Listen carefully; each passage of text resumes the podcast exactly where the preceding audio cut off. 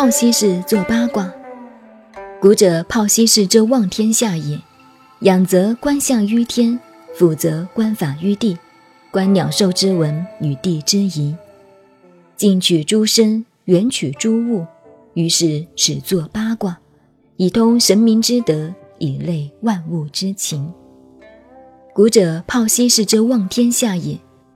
要注意这个“望”字，姓王的“王”字。右上边有个圈点，我们过去读书是以圈点来读音的，现在叫做破音字。这个“王”字就成今天的“望”。于姓王的“王”一字两个音。古者泡稀氏，泡字也要注意，泡字左脚下面打个圆圈，也是破音字，不读包，读泡。泡稀氏是我们的老祖宗，另外大家又称他为伏羲氏。在古时的“王”字不是当皇帝的意思，“王”是代表文化的兴起，文字的开始。《易经》叙述我们的文化是怎么来的呢？是观象于天，根据天文的法则来的。古代这个天文的“天”包括了太空、气象等等的法则。仰则观象于天，俯则观法于地。仰头一看，观察天文，“观”字要特别注意。由于老祖宗多少年代的观察，得到了科学的道理，使我们知道许多科学知识都是由天体的现象观察而来的。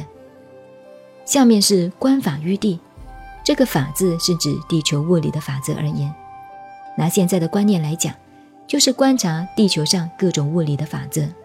上观天文，观察天体的现象；下查地球物理各种不同的法则，以及观鸟兽之文。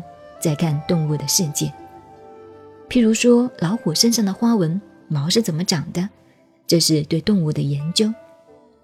于地之宜，上面这个地就是观法于地的地，是观察地球的物理法则；下面于地之宜的地是讲土地平面上的各种现象，宜包括了很多学问，从地球物理到动物与人，乃至地平面上所有的植物动物。因为生长的地方不同，便有很大的差别。如南方人与北方人绝对不同，长江南跟长江北的人也不同。过了新竹以南的壁虎会叫，新竹以北的壁虎不会叫。北部长的植物与南部长的植物通通都不相同。同一种植物也以生长地区的不同而有差异。因此，军事家带兵，对每一个地方的人性都要搞得非常清楚。山东的兵怎么带？广东的兵怎么带？南方的人聪明，但聪明人很滑头，聪明人跟着滑头是同一个符号。北方人老实，但老实跟笨是同一个符号。弄清楚了这些，才知道如何善于运用。哪个地方人脾气大，哪个地方人脾气小，人性与生长的地区的确有关系。所以做一个领导人很不容易。与地之宜，古人一句话四个字。假使对这句话做更宽广深入的研究，那就包括很多学问了，如地缘政治、地质的关系，人性与地域的关系等等。就以本省来说，我刚到台湾，很多老朋友告诉我，中南部人看不起北部的人。我问他为什么，他们说北部的人很滑头，南部的人老实，常受欺侮。所以他们看不起新竹以北的人，但是新竹以北的人又看不起他们北部的。他说，像文山区的人很凶悍，喜欢打架，这些在历史上也可以找到证明。又譬如日本人把脏话叫恶话，当年日本人统治台湾的时候，起来抗日的以嘉义彰化人最多，日本人对彰化人恨死了，所以就叫他恶化。与地之宜。就是人性与土地的关系。如果我们观察宇宙，人也是宇宙间的一种东西，跟一棵树、一头牛一样。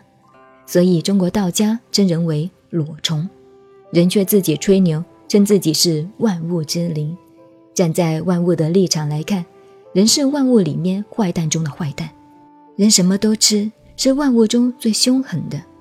人一丝不挂，光光的来到这个世界，吃尽了这个世界。然后拍拍手，光光的走了，把近取诸物、远取诸物的范围缩小，缩小到人身体生命开始，再扩大观察天地万物，最后把它归纳成为文化精神的结晶。